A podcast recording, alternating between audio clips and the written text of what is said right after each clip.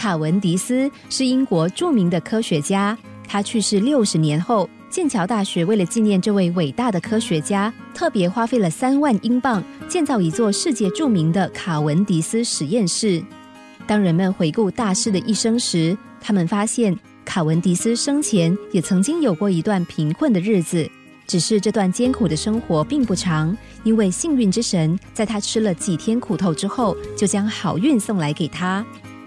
那是一个寒冷冬天的午后，就在卡文迪斯门前，忽然出现了一辆豪华马车，车上忽然跳下来一位绅士，对他说：“我是伦敦银行的人，这张一千万英镑的支票是你的。”卡文迪斯忽然收到支票，非常吃惊。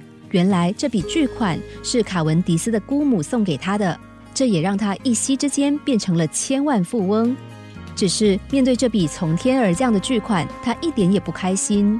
后来他想到这些钱可以让他建造一座拥有一流设备的实验室，一想到实验室，卡文迪斯立刻精神了起来。很快的，卡文迪斯的个人实验室终于完成了。至于剩下的钱，他原封不动的存入银行，从此再也不闻不问。每天乐在实验工作的他，虽然是当时英格兰银行的大户，但是他的衣着一如往昔，扣子掉了仍然补了又补，简朴的生活也从来没有改变。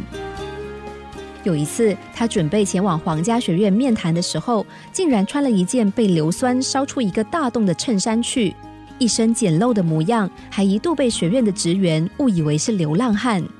被挡在门外的卡文迪斯，直到他把通知单递出之后，职员这才知道，原来眼前站的是著名的科学家卡文迪斯。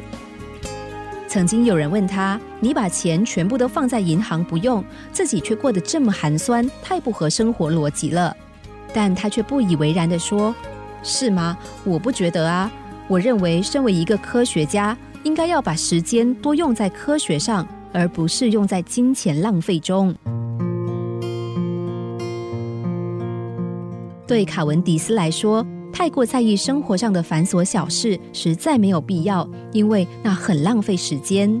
对他来说，科学才是他生活的重心，也是值得他耗费时间的珍宝，所以他才会如此坚持。这个论点其实也普遍地表现在许多成就不凡的名人身上。他们在自己的发展领域中，几乎可以用“沉迷”两个字来形容。他们的生活简单，打扮简朴，因为他们没有太多的时间浪费在奢侈浮华上。从中，我们也归结出一项简单而成功的生活定律：经常投入工作中而废寝忘食的人，对于物质的享受总是嗤之以鼻。但他们却十分在意能不能够从工作中获得乐趣，因为对他们来说，生活上最值得的投资和消费，只有生活能否充实快乐。